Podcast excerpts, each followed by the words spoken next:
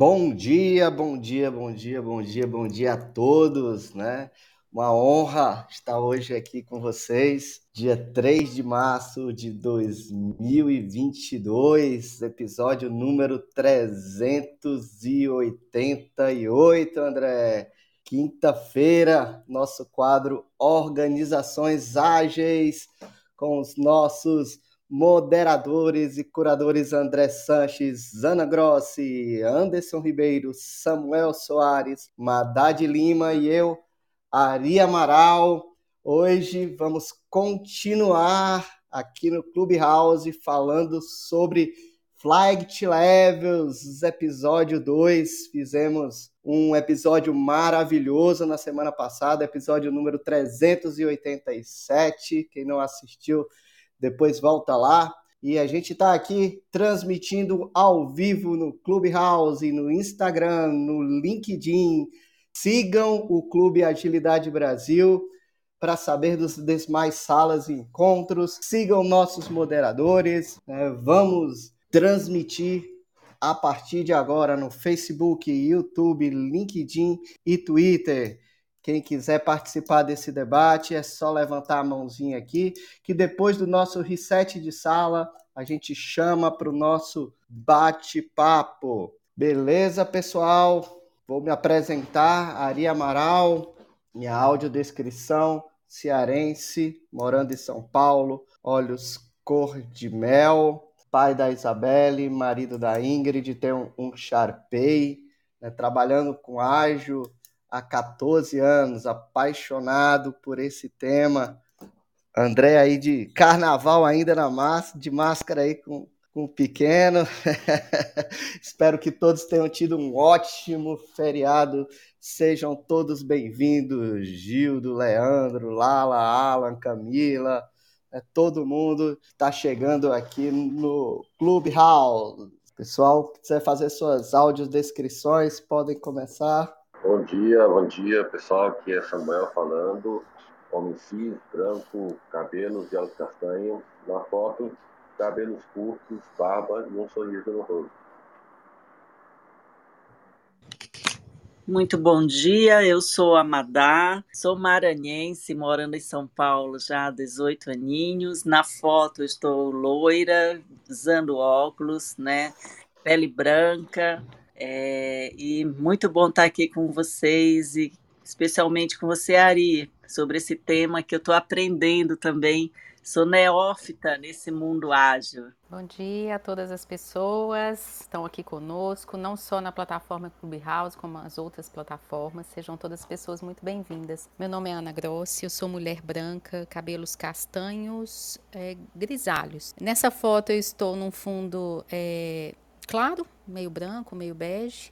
Estou usando blusa azul e uso óculos e estou sorrindo. Esse dia foi um dia muito legal. Minhas filhas que estavam me ajudando a tirar as fotos para as redes sociais. É, gosto muito de estar aqui com vocês. Hoje é um dia especial, é uma continuação de um assunto super é, interessante, muito legal e que é, instiga né, a gente a entender como os desafios e como implementar aí, então o Flight Levels. Eu tô, eu tô aprendendo muito com vocês. Eu espero hoje ouvir um pouquinho mais de cases de implementação. Vamos lá, pessoal. Muito bom dia, galera. Anderson Ribeiro falando. Na foto apareço aqui com cabelo preto, barba, um sorriso largo, tenho olhos castanhos claros, sou pai da Maia de 5 anos, o Thomas de 9, esposo da Tatiana e tutor do Bjorn Ironside, meu border collie marrom e branco. É um prazer estar com vocês aqui para a gente falar um pouquinho mais sobre flight levels e como esse modelo é, de, como enxergar né, de forma sistêmica as organizações pode nos contribuir para ter um resultado melhor no nosso trabalho e no produto dos nossos serviços aí. Vamos que vamos, galera. Maravilha, Ari! Que apresentação até arrepiou aqui, Ases Indomáveis, Top Gun, não tem como não lembrar quem. Bom, recomendação. Já fica uma recomendação de filme, né? Para se atingir aí novos, novos voos, novos níveis de voo. E, e no contexto do Flight Levels, no episódio de hoje, é, sobre organizações ágeis, no, na verdade, no quadro de toda quinta-feira, Organizações Ágeis. É um prazer aprender, contribuir com todos vocês aqui. Só tem gente fera: Samuel Soares, Madailda Lima, Ana Grossi, Anderson Ribeiro, Ari Amaral, André Santos. Gente, eu fico aqui honradíssimo de sentar ao lado de vocês, aprender, debater, às vezes desaprender também. Então, bora lá. Eu sou André Sanches, brasileiro com orgulho, homem cis, é, pele branca, olho castanho esverdeado, cabelo castanho curto, em pé. E ficou a foto do carnaval, Ari, de máscara verde, e os filhos, o Guilherme aí de máscara é, dourada, camiseta cinza, e o Bernardo, máscara vermelha, e ao fundo uma máscara dourada também. Estávamos, fomos conhecer um, um restaurante temático aqui, uma cafeteria, um restaurante do Toy Story. Então foi bem bacana aqui. Mais uma indicação de local, para quem não conhece, em São Paulo. Muito bacana. Fica ali na, na Vila Mariana. Bom, bora lá. Ari, acho que tem, tem, tem muito tema aí importante, tem problemas de agenda, alinhamentos, acho que vai dar pano para manga aí nessa na continuação. Então já fica a dica, quem perdeu é só acessar o episódio da semana passada, Flight Levels Parte 1. É, todo material nosso é produzido, fica aí disponível em todas as mídias sociais, no Clubhouse, inclusive, tem o replay. Então é só acessar o replay, aí tem os links, tem todo o bate-papo aí, tem os chats também, é, ficam disponíveis e já está habilitado aqui o chat para quem quiser contribuir também. Quem quiser levantar a mão aqui e trazer a palavra também é só levantar a mão. E os moderadores aqui, as pessoas moderadoras e curadoras, é, ajudam nesse grande debate. Gratidão, André. Gratidão a todos os moderadores. O André entregando a idade da gente aí, né? No Top Gun, Ases Indomáveis, Tom Cruise. É cringe, né? né? É cringe fala, nem sei. um clássico, né? Com o convite aí para assistir o filme, então nada como Top Gun para conectar aí com níveis de voo, né? Com o lance do flight levels, né? Semana passada a gente fez uma ótima discussão como sobre o tema.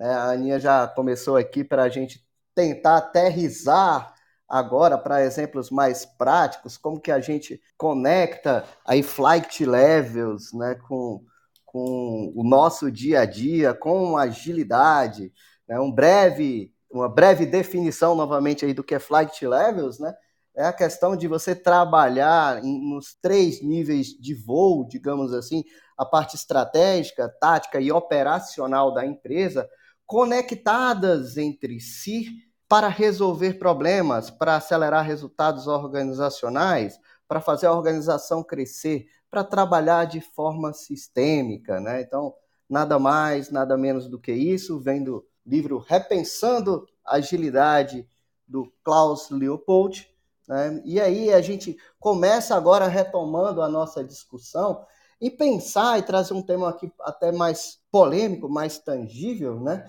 Como a gente relacionaria a questão dos flight levels com métricas, né, com OKRs, com métricas de eficiência, de eficácia, como, como são as métricas em cada nível, como a gente relaciona essas métricas entre os níveis de flight level para poder criar essa conexão entre os níveis de fato. E aí, pessoal? Anderson, quer começar? Bora, bora, Arizão, vamos nessa. Ah, cara, eu acho que tem várias formas, né? Eu não tenho a pretensão de trazer aqui uma forma que se aplique a todos os casos, né? Mas, assim, compartilhando um pouco da minha experiência em particular, né? Empresas como CPSL, BTG Pactual, onde a gente pôde experimentar um pouco desse modelo né, de, de desenho de operacional que o Flat Labs propõe, a gente é, se aproveitou é, da agenda da companhia já de estar falando sobre OKRs, né? Então, para quem não tem intimidade com o tema OKR, estamos é, é, falando um pouquinho de como você transforma a estratégia em objetivos, né? primeiro no nível lá em cima, né? o nível estratégico, e aí quando eu falo nível estratégico, só reforçando, né?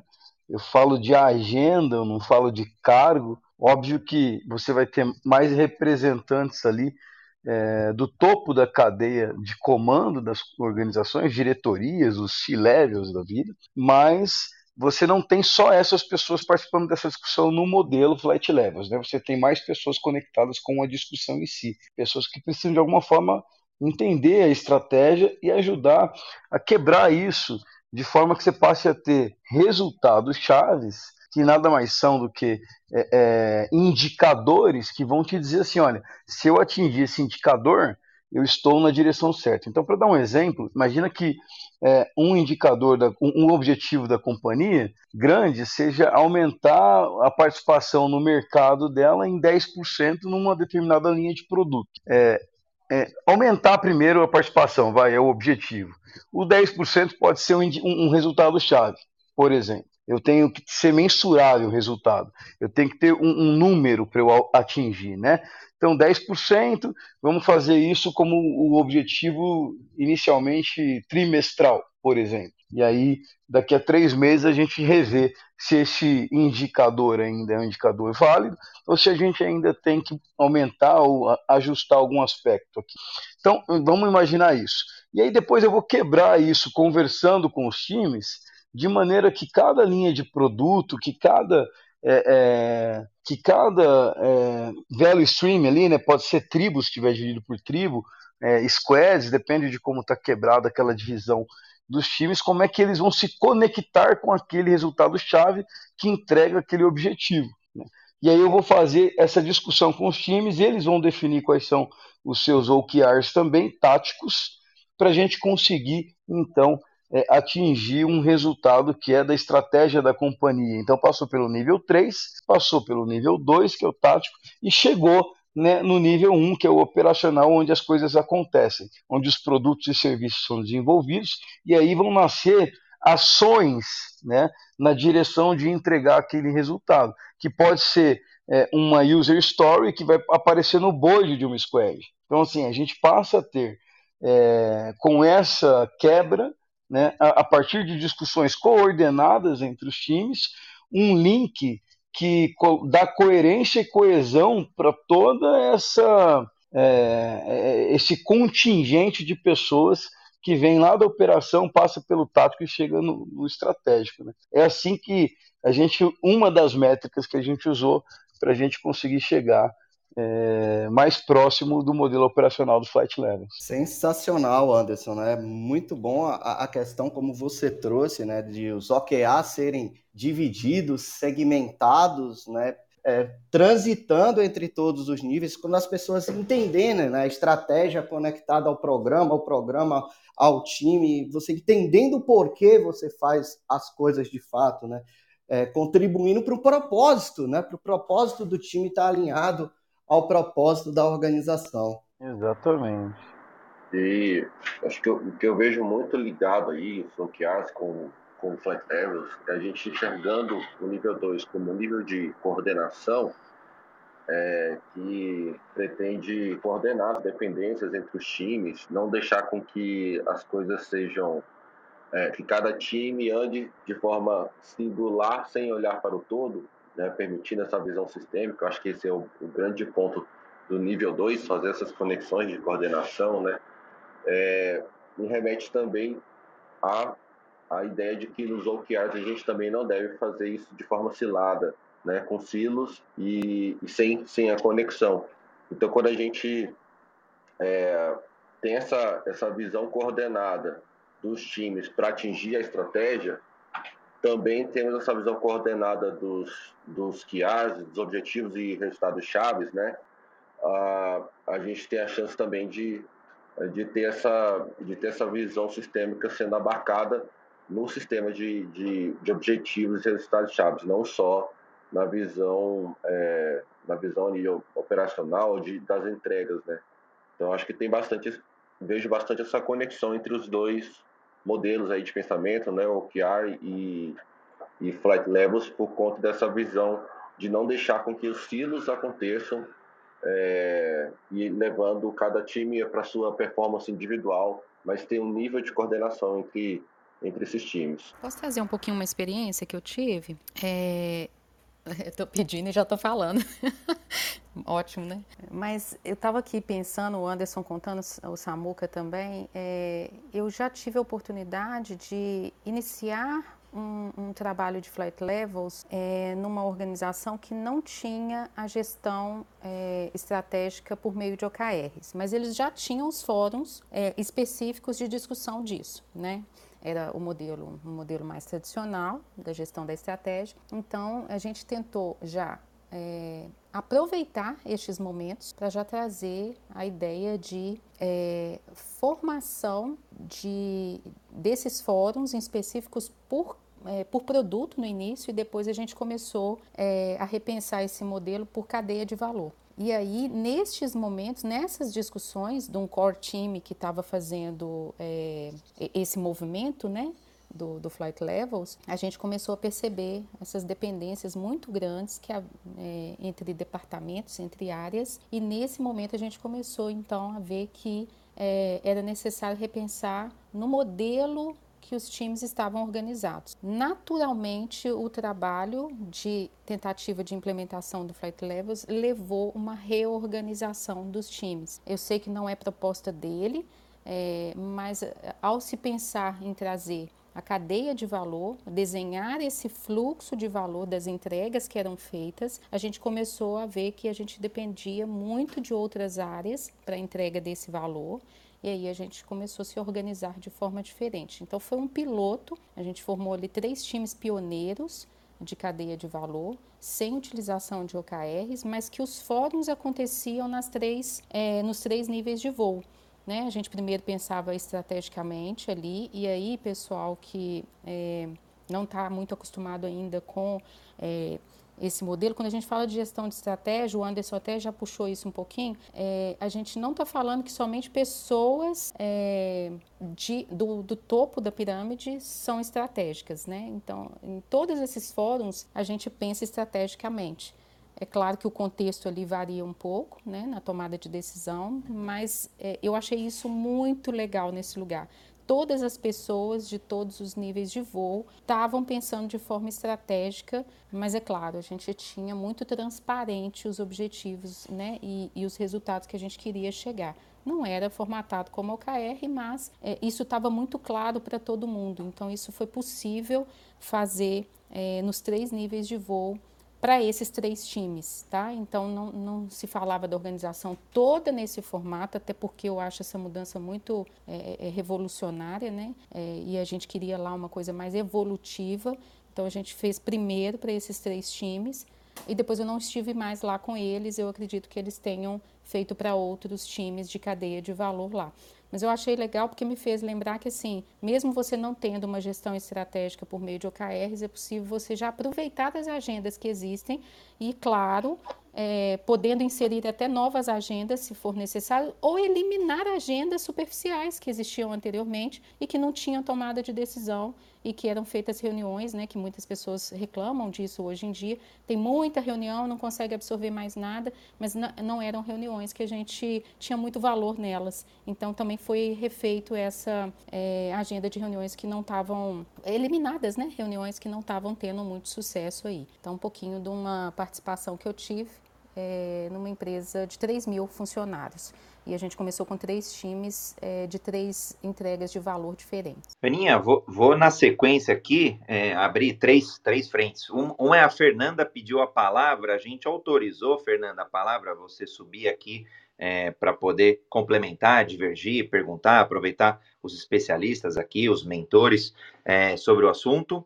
Eduardo é novo de Clubhouse, então seja bem-vindo aqui na plataforma. Tem esse ícone festivo, significa que você entrou no aplicativo há menos de uma semana. Seja bem-vindo. E esta sala, uma sala recorrente, todos os dias, 7h31 da manhã, e programa Jornada Ágil 731. É, na linha do que você trouxe, Ana, eu tive essa experiência. A gente não começou com esse tema também, né, como Flight Levels. A gente começou com seis células ágeis em um banco fora do país um banco privado, acho que eu não lembro se eram 7 mil ou 10 mil funcionários agora de cabeça, mas a ordem de magnitude é essa, tá? Em 2018, em 2000 e, nossa, já faz bastante tempo, 2019. E, e a gente começou no nível operacional, criando, construindo ali, formando as células ágeis, autogerenciadas, auto-organizadas, e tudo que a gente já conhece dessa cultura de agilidade algumas com, com desafios ali, com, com é, modelos de data science, uma, uma, coisa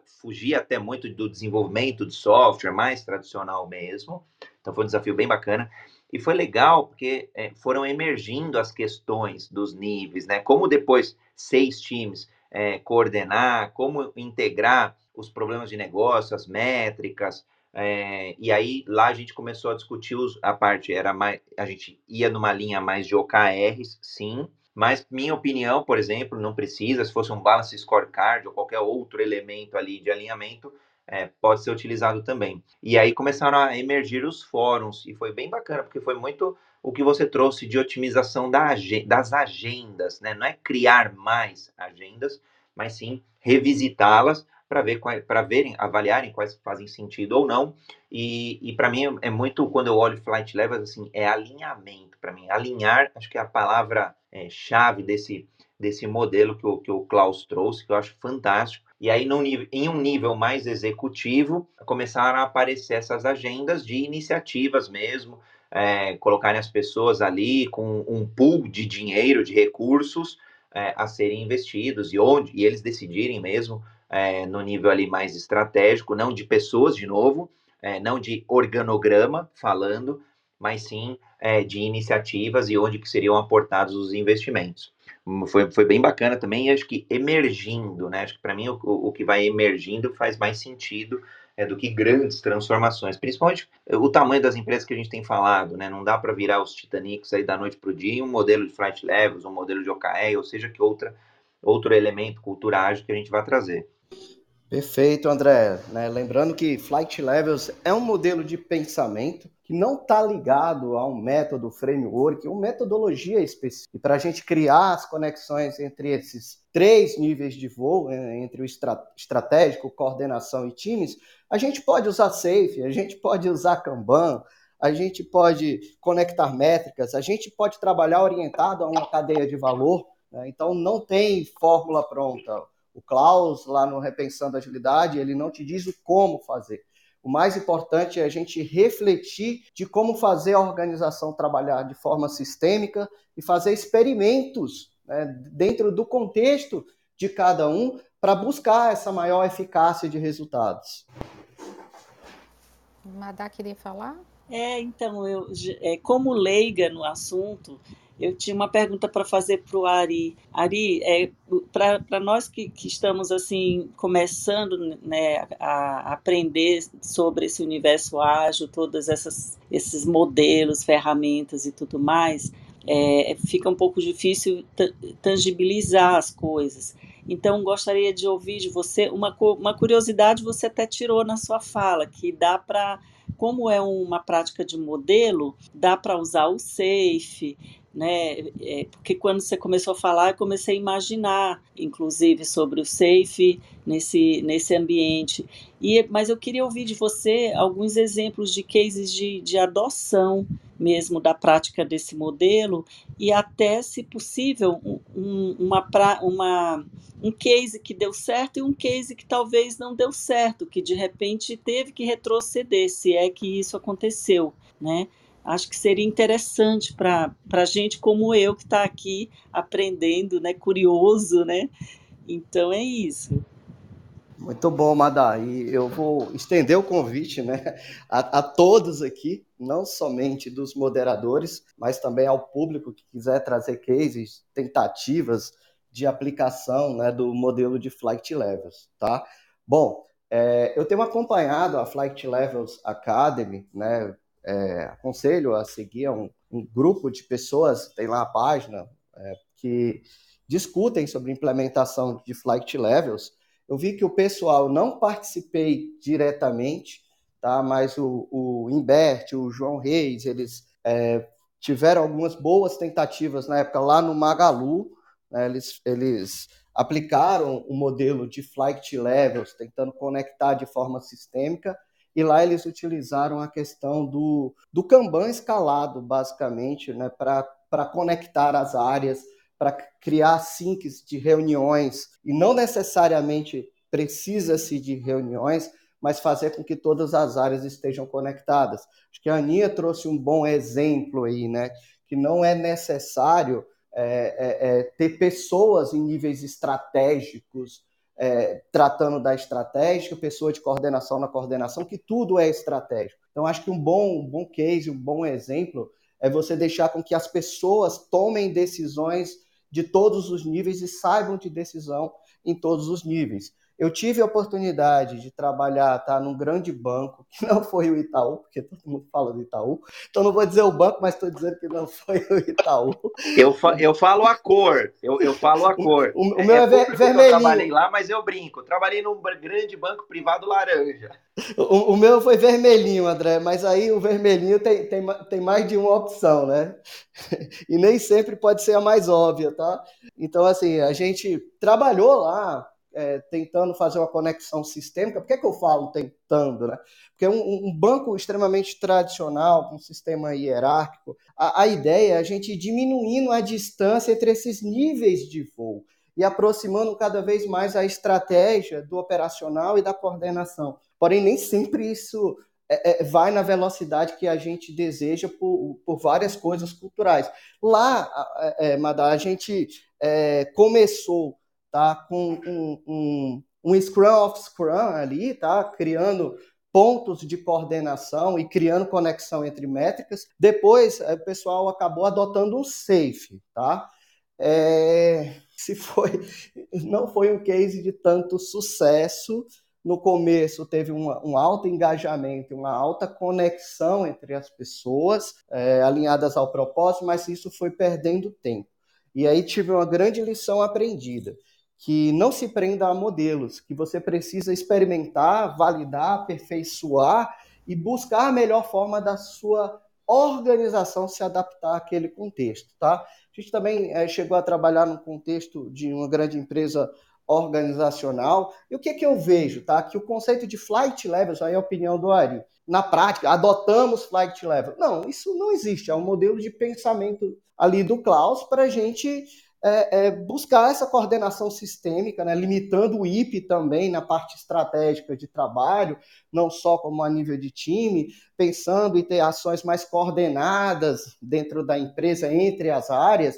Então, é, é um modelo de pensamento que eu acho que a gente está num nível de maturidade baixo ainda, tá? A gente está aprendendo a fazer isso. É, é, Ari, aí me veio a tua resposta me veio uma outra pergunta bem rapidinho.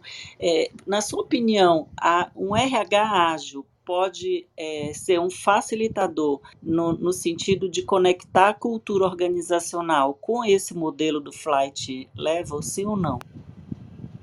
Eu vou, eu vou, eu vou responder e vou jogar essa provocação para a gente ir até para um próximo encontro, né? Colocando o RH ou não chamando, eu não gosto do termo RH ágil, mas colocando uma área de pessoas, de gente de gestão, como um agente de conexão sistêmica na organização. Nisso eu acredito. Numa área que facilite as relações entre as pessoas e que tenha a responsabilidade de aproximar as áreas entre si. Eu, eu chamaria isso, se, se quiserem chamar de RH ágil, eu acredito nesse modelo e a gente teve uma boa experiência, tá? É, com, com, com, essa área de gente de gestão sendo esse agente de conexão. Tá? Então, acho que fica para um próximo encontro, que é um case assim que tem, tem bastante detalhe. Bom, pessoal, são 8 e 3, né? Vamos fazer aqui já o nosso reset de sala, né? Então, é, recapitulando, hoje estamos falando sobre flight levels no nosso episódio 388. Né? Vou trazer um breve resumo aqui, né? O Anderson começou falando aí dos objetivos, OKRs conectados com, com o Flight Level, como se cascateou tudo isso, fazendo com que as pessoas trabalhem de forma mais sistêmica. Depois o Samuel trouxe um, um exemplo muito bacana, falando de nível de coordenação, divisão coordenada de times, né, para se chegar na estratégia, né, para não deixar com que os silos fiquem isolados, para se acabar com silos. Né? A, a, Ana trouxe um ponto maravilhoso também sobre como os fóruns estratégicos né, precisam ter todas as pessoas, e não só pessoas da estratégia, todos os fóruns de reuniões, eles pensam também na estratégia e trouxe uma frase do próprio Klaus, né, que a, não sei se a Aninha se atentou, ela colocou lá, de repensar o modelo de organização dos times, se organizando em torno de cadeia de valor. Eu acho que isso resume a essência do flight level e está lá no nome, né? Repensando agilidade, né? Então acho que Madá trouxe excelentes considerações, André trouxe pontos assim é, é, é, claros né, de, de, exemplos do dia a dia, como a gente se conecta com as pessoas, como pessoas também fazem parte do modelo de flight level. Sem as pessoas, eu acho que a gente não tem como né, é, pensar conectado entre os três níveis de voo, né?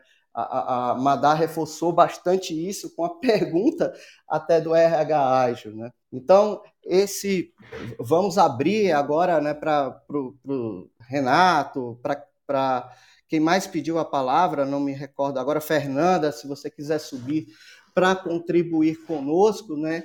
Esse é o Jornada Ágil, seu encontro diário, matinal, ao vivo, online, gratuito, colaborativo, seguro, multiplataformas com agilidade. Episódio 388 sobre Flight Levels. Bom dia, pessoal. É, ia trazer aqui algumas provocações aí para a gente pensar um pouco, né? Eu sou Renato Ucha é, e vocês mencionando aí, né? trabalhou no Banco Laranja, no Vermelho. E quando eu penso num banco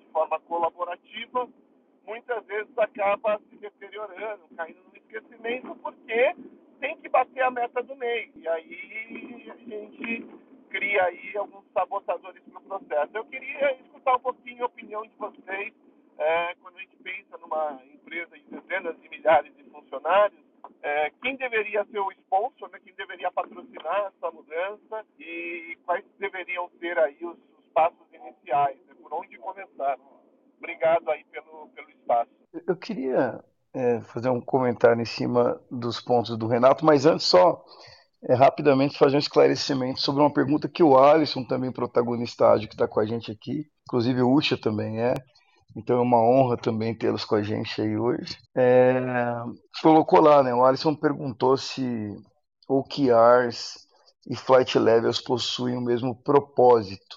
E aí é engraçado assim, é, a gente só como é que eles se conectam, né? Se a gente for pensar no, na história, né? O Chiara é um modelo que nasce lá na Intel, né? lá na década de 70, e que se populariza através do John Doerr depois de 99. Então, houve um tempo grande em que ele foi incubado, digamos assim, num ecossistema ali muito específico, até que ele ganhasse a popularidade e começasse a ser, então, é, difundido. Né? E a ideia principal dos OKRs é que ele traga ali um modelo de gestão com foco em resultados e que ele faça isso de uma forma a usar como meio a comunicação interna, fazendo integração de equipes e alinhando é, é, é esses planos e iniciativas que vão sendo então é, agora construídas de maneira coordenada, aí entra o pensamento sistêmico, é, olhando não só para o seu umbigo, para o nível de time, né? E aí conectando isso com o que diz o Klaus, né? O Klaus fala no seu livro lá, Repensando a Agilidade, que dá origem à nossa conversa de hoje, que é, pensamento sistêmico e flight levels não é um jogo de time, é um jogo de organização. Então, nesse sentido de fazer a organização inteira é, se comunicar e se orientar, considerando inclusive seus aspectos culturais, numa mesma direção, sim, eu entendo, aí é o Anderson fazendo uma interpretação com base nessa, é, nesse embasamento que eu estou né, trazendo aqui das duas é, propostas, de que eles têm um propósito, se não igual, muito semelhante, que vão levar nesse resultado que é uma visão sistêmica integrativa é, da organização. Aproveitando agora os pontos do Usha, é, que é uma pergunta também muito legal, essa provocação, o próprio Klaus deixa isso claro no seu livro, de que é, é quase muito difícil, se não impossível, você ver uma implementação dessa dar certo sem o patrocinador ser é, a alta direção, sem ser é, quem tem o poder da definição das agendas prioritárias na mão. Porque, por mais que você queira fazer qualquer movimento nesse sentido, partindo é, é, da operação, das agendas operacionais mais é, é nível Flight Levels nível 1, é, você vai ser basicamente esmagado pela pressão que é feita, é, pelo que vem dos níveis de cima, é, pelo que vem do upstream, pelo que nasce no portfólio. E nasce no portfólio o que vem da direção da companhia. Então, assim, não é um movimento que tem grandes chances de sucesso se esse contingente, digamos assim, do nível 3 da agenda, que tem maior influência sobre a definição da estratégia, não tiver dentro do jogo. Se essa galera não tiver dentro do jogo, é igual enxugar gelo. É o que o Renato falou, basicamente. Você vai estar aqui tentando pensar, elucubrando, fazendo ideologia, e eles vão estar movendo toda a máquina numa direção é, diferente daquela que você está sugerindo. E aí a direção, o volante, não está na sua mão. Você não tem influência sobre o volante daquela, daquele veículo. Ele vai em outra direção. Então, assim, as poucas vezes em que eu vi realmente isso acontecer sem ter resultado prático nenhum, é porque você não tinha patrocínio suficiente é, com, com quem detinha o controle sobre a agenda estratégica. O Anderson, só complementando, é demais a sua fala aí. Realmente temos que ter o patrocinador lá, o, o, a alta direção. Mas eu chamo de patrocinador forte, sabe? Aquela pessoa data-driven, aquela pessoa que entende porque. Vocês estão me ouvindo? Meu sinal ficou ruim. Estamos sim, Aninha. Estamos, estamos sim. Tá, aquela pessoa que entende, que, que, que vê nos números ali o potencial de crescimento, porque o, o Renato ele trouxe tanto a questão do patrocinador quanto a questão da, da, da priorização. O que, que a gente prioriza primeiro? Aquele case que eu trouxe para vocês, da priorização de três times né, de cadeia de valores diferentes, é, a alta dependência que tem dos fluxos né, de valor ali, é, a gente tinha várias áreas envolvidas, então se a gente não tem um patrocinador forte, até mesmo para nos ajudar a definir os critérios de priorização, o que, que, são os critérios de priorização? Às vezes a gente tem critérios de priorização de produtos diferentes de critérios de priorização de cadeias de valor. Numa cadeia de valor eu posso ter vários produtos diferentes, então esses produtos vão interagir entre si, as pessoas vão interagir, e aí, como que a gente define o que é mais importante para a organização? Naquele contexto, a gente teve que redefinir alguns critérios. Esses critérios eram baseados em dados, dados vindos de mercado, dos clientes, dados vindos de pessoas internas da organização, as dores que doíam mais, quais produtos sanavam essas dores. Então, é, tudo isso fez a gente é, redefinir também a priorização. Por isso que a gente priorizou essas três cadeias de valor. Tinha os produtos mais importantes, mais rentáveis para a empresa, mas que também resolviam maiores dores lá. E falha que nós tivemos lá. Esse patrocinador que a gente acreditava ser o mais forte, ele é um investidor, um alto investidor da organização, pediu para trazer um novo diretor e amigo dele. E esse novo diretor derrubou tudo. Por quê? Porque ele não acreditava nem em flight levels, nem em OKRs. E aí, o que, que adiantou a gente ter alguém realmente forte lá dentro, sendo que a gente não sabia que o mais forte era outra pessoa. Então aí tudo isso é, a gente entra numa outra é, alçada, né? Que aí o Ari falou merece um outro episódio, que é a questão da política, dos poderes. Então assim tem também um esforço muito grande dessa, desses agentes de mudança tentando levar a forma diferente, mostrando por, por dados mas ao mesmo tempo a gente tem outras forças maiores aí, e é o que a gente pode fazer no momento que a gente está com as condições que a gente está, que é aquela premissa maior que tem, né? Até das retrospectivas que o Carol traz. A gente faz o que dá para o momento, com o contexto, as ferramentas que a gente tem e com maior conhecimento e experiência que a gente tiver naquele momento. Mas às vezes tem forças maiores que vão derrubar, tá, Renato? E aí não é culpa nossa, não é culpa de ninguém, é um movimento que acontece e a gente tem que se adaptar. Como agilista que somos, a gente se adapta aí aos contextos, né? A gente faz o melhor que a gente pode naquele momento. Sensacional, Aninha. E te complementando, né? É, é muito bom esse ponto que você trouxe, porque a gente quer organizações antifrágeis, mas a gente vê o quão frágeis elas ainda são hoje em dia. Né? E aí a gente fala também, a gente não usou esse termo ainda hoje, mas flight levels nada mais é para você habilitar a agilidade organizacional, o business agility né, nas organizações. E isso vai levar tempo por conta dessa questão de silos, disputa de poder, de relações. Né? Então, acho que a gente está num caminho de maturidade, saindo de uma visão mais projetizada para produtizada, né, e que vai ser o caminho natural das empresas para poderem sobreviver no mercado. Né. Queria só trazer um ponto que o Leopoldo comentou aqui, que quando a gente fala de visão sistêmica, uma ferramenta muito usada é o fluxograma, onde enxergamos quem é cliente, quem é fornecedor dentro do processo. Isso nos permite desenvolver melhorias envolvendo pessoas certas que levam os melhores resultados. Bom, eu acho isso bastante polêmico, porque assim, um fluxograma e uma ferramenta, eu já vi ela ser usada como ferramenta de silos, de criação de silos. Das pessoas identificarem e dizer assim, não, aqui é fulano, aqui é ciclano. Então já vi funcionar da forma extremamente contrária. Se você não tiver conectado com o modelo de pensamento sistêmico, como a Aninha trouxe, de o que seria o ideal eh, de evolução, ao meu ver, para o Ari, tá?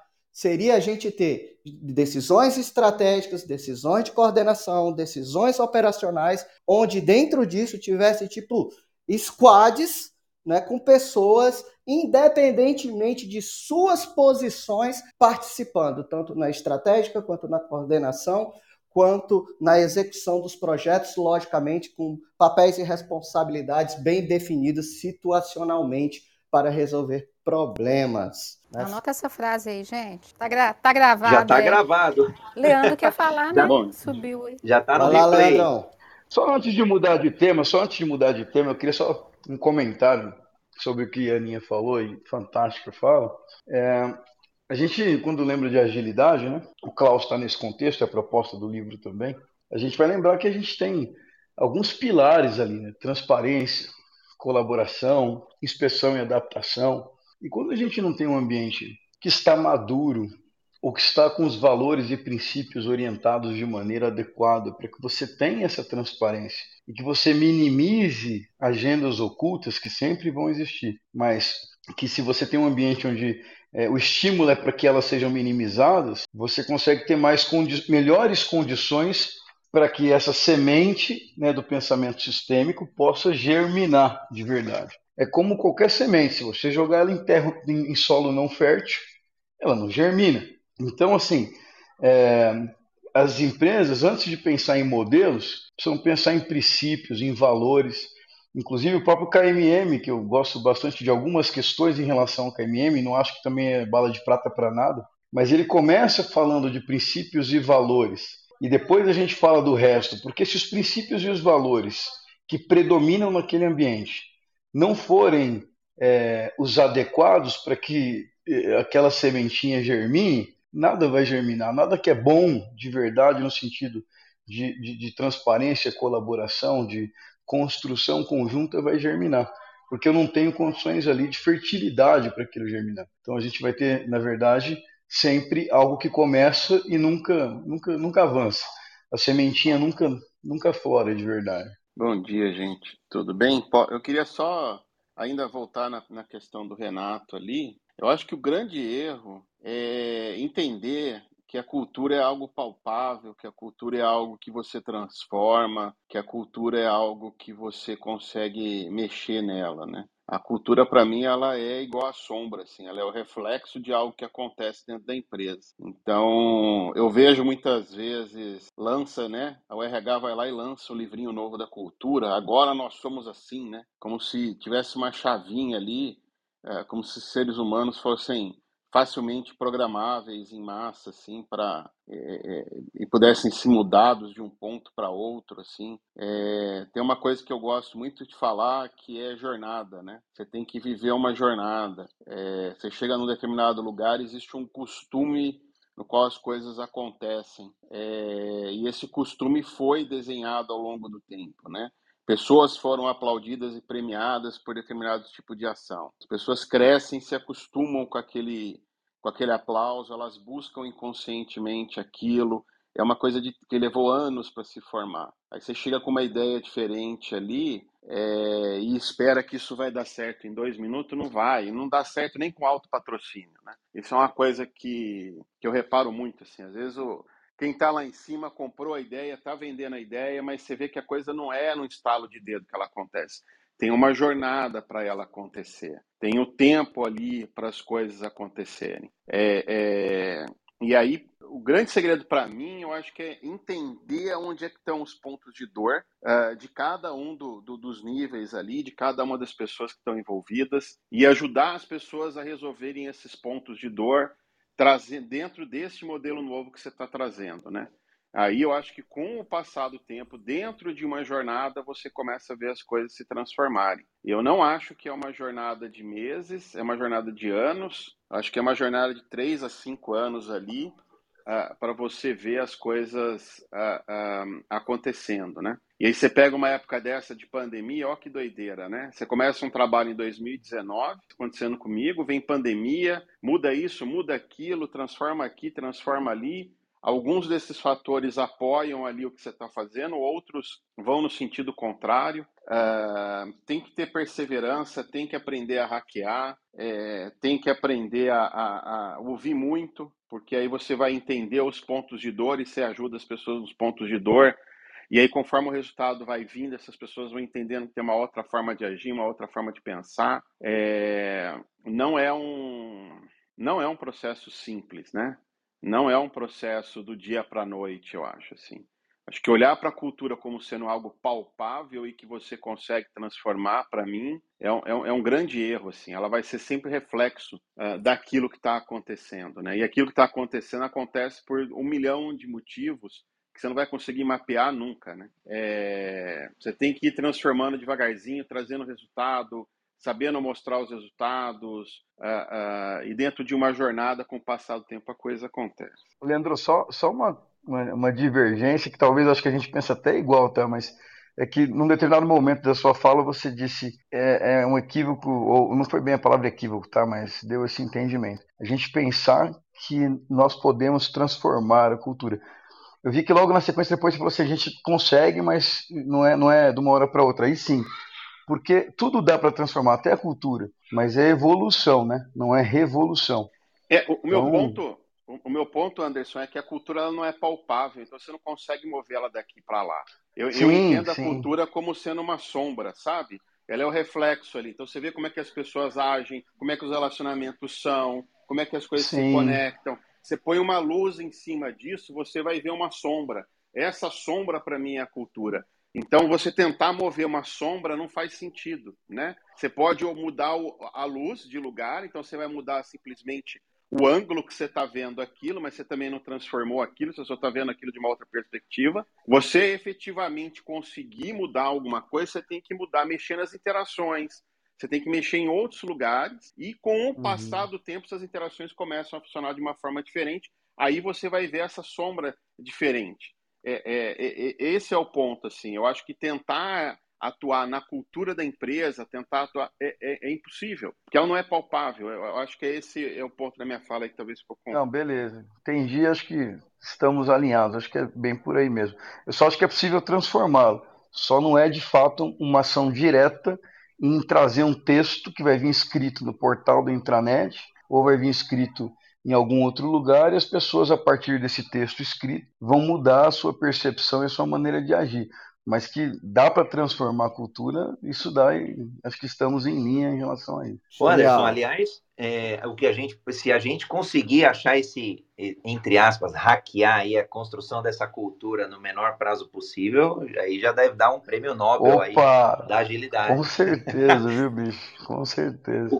O que eu ia trazer na pergunta do Renato e do Leandro, é, eu, não, eu nunca implantei o Flight Levels, embora seja apaixonado aí pelo, pelo tema, eu posso traçar um paralelo com o que eu vi acontecer é, de implantação de gestão de demandas, é, capitaneado aí majoritariamente pela área de tecnologia de um grande banco laranja em meados de 2011, 2010, 2011, e, e foi justamente apareceram esses elementos que o Leandro trouxe. É, é, mudança de cultura.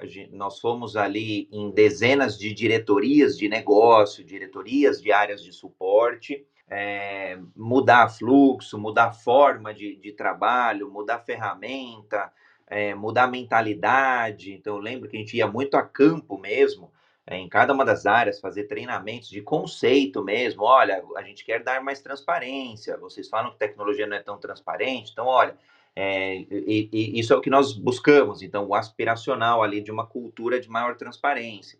Por outro lado, precisamos da ajuda de vocês para priorização, foco, iniciativa. Não dá para pedir uma tonelada de coisa. É, e depois, é, a partir do momento que a gente foi tangibilizando mais esses pontos dessa nova cultura é, voltada ali para um demand management, a gente depois, acho que a ferramenta foi a última coisa. Então, foram pelo menos ali um ano e meio, mais ou menos, entre os, os treinamentos iniciais, né? Os, eu lembro até hoje, o, os slides ali iniciais, é, até os bonequinhos mesmo, super caricato, didático, para até chegar lá no final na, na, implantação da ferramenta. Passa por todos esses elementos. Agora, na linha do que a Aninha trouxe, não foi um único sponsor, não foi um único patrocinador, foram vários patrocinadores, é, principalmente no âmbito de comitês executivos. Aí acho que acaba minimizando o que a Ana falou, né? A gente vai encontrar agenda oculta, a gente vai encontrar eventual conflito de interesse, esses elementos que estão presentes em qualquer companhia, em qualquer sociedade, em qualquer é, é, universo que a gente vai explorar que tenha pessoas. Vai aparecer ego e tudo que o Ari falou. Então, e tudo, André, perdão, e tudo isso diga. que você está falando não tem a ver com flight level. Não, não tem, tudo, não né? tem. É, é, é, por isso que eu te falei que dá para fazer esse paralelo, Leandro, porque o processo é o mesmo. A gente está falando de mudança de cultura, gente, óbvio, tem mudança de processo também, tem ferramenta e tal, mas é muito da mudança de cultura. Por isso que eu falei que, que acho que, para mim, a mim com a, com a, experiência que eu tive lá atrás, é, neste caso específico, ela é muito parecida com outros elementos.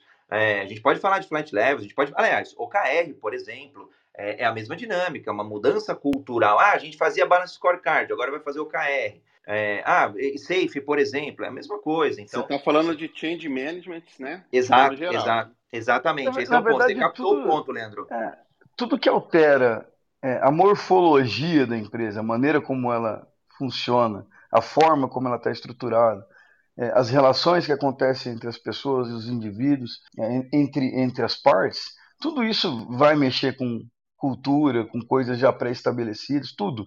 É change management, como você disse, Leandro. Isso é, é, é uma constante em todos os processos de evolução. Né? Não é uma exclusividade do, do modelo de pensamento flat levels vai enfrentar isso, não é do OKR, não é da implementação de qualquer coisa que mexa no status quo. Eu acho que é isso aí. A gente tem que saber sempre que a cultura é, ela engole a estratégia no café da manhã. Né? Foi o Drucker que disse isso, se eu não estou enganado. E ele continua, a frase continua e será eternamente, meu ponto de vista, corretíssima. Tem que entender como é o comportamento, como as pessoas tomam decisão, que comportamentos foram incentivados por meio de premiações, como você falou no passado, como as pessoas subiram na carreira naquele ambiente. Tudo você tem que entender para você poder criar um caminho viável de evoluir. Mas, assim, se a gente é, é, não tomar cuidado com a cultura, nada vai dar certo. Não é só flight levels, não. Qualquer coisa que for fazer vai dar errado.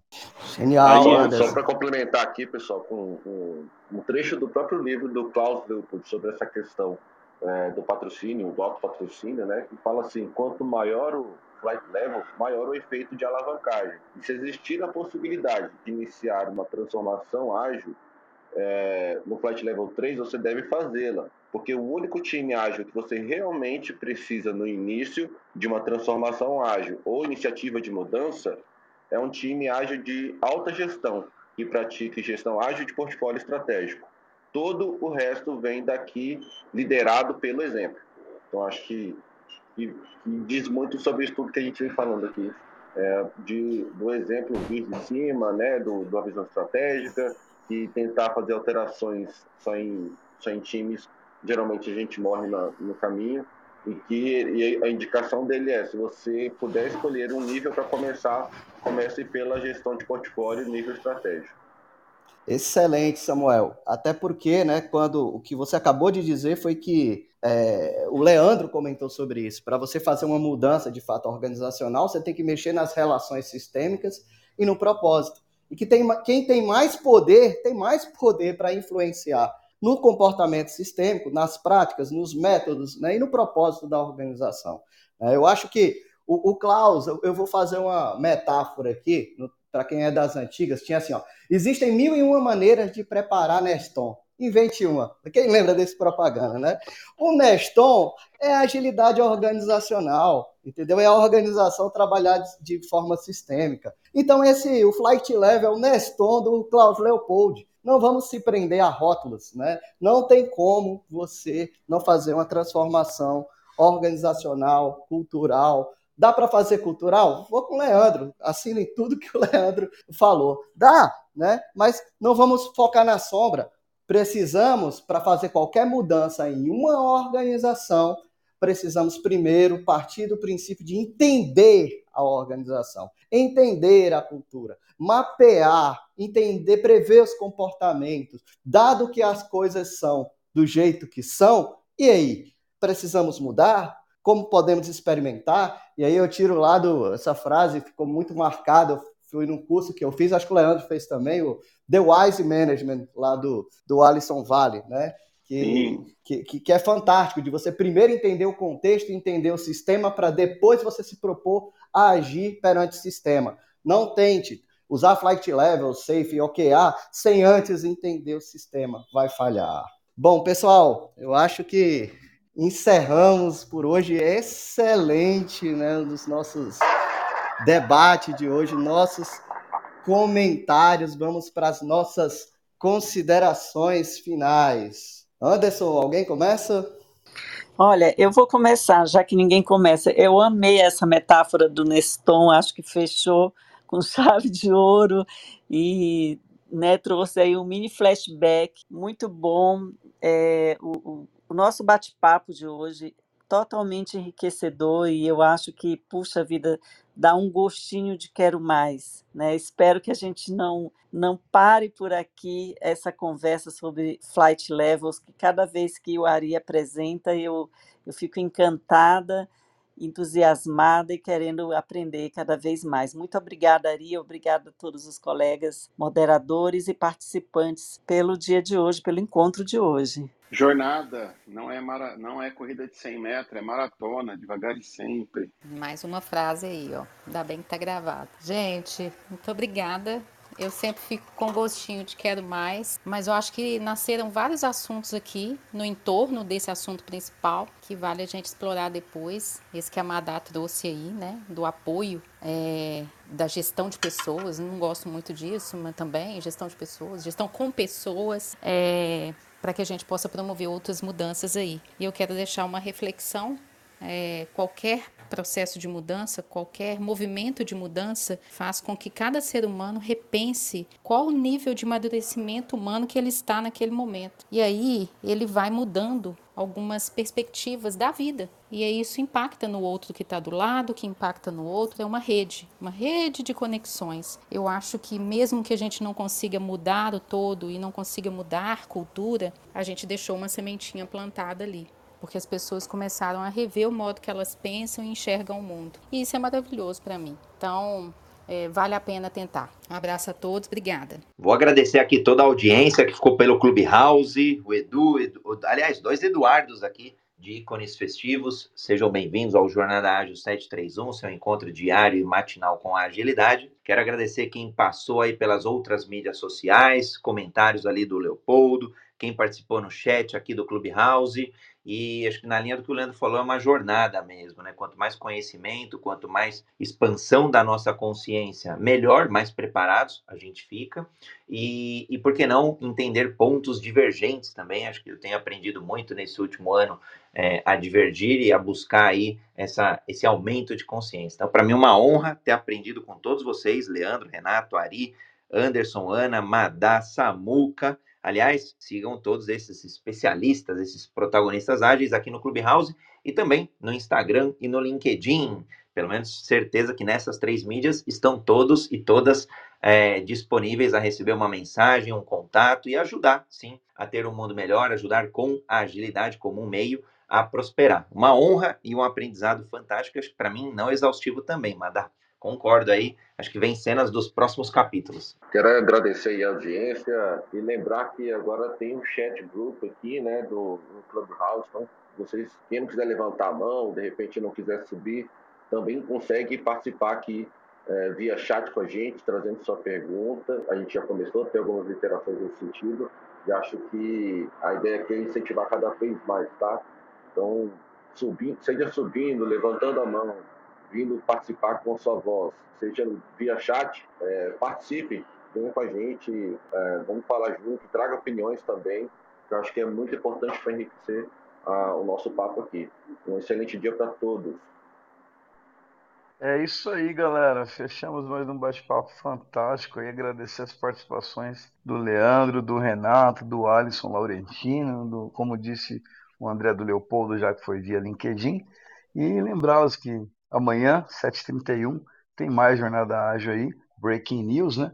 É, e a gente continua, provavelmente, esse bate-papo aí com algumas outras pimentinhas aí na semana que vem, né? O Renato Tuxa, que está aqui com a gente, é o, é o dono das pimentas mais mais interessantes aí. De, é, às sextas-feiras ele gosta dessas provocações eu queria estimular todo mundo que tiver provocações assim, assim como o Leandro, traga e vamos debater, galera. A gente cresce junto aprendendo. O que a gente não souber, a gente vai procurar é, buscar informação para trazer aqui para vocês. Tenham uma ótima quinta-feira. Um beijo no coração de todos aí.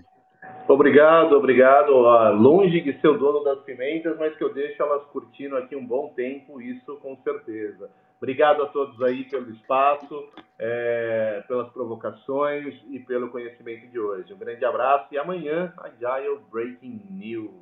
Abraço.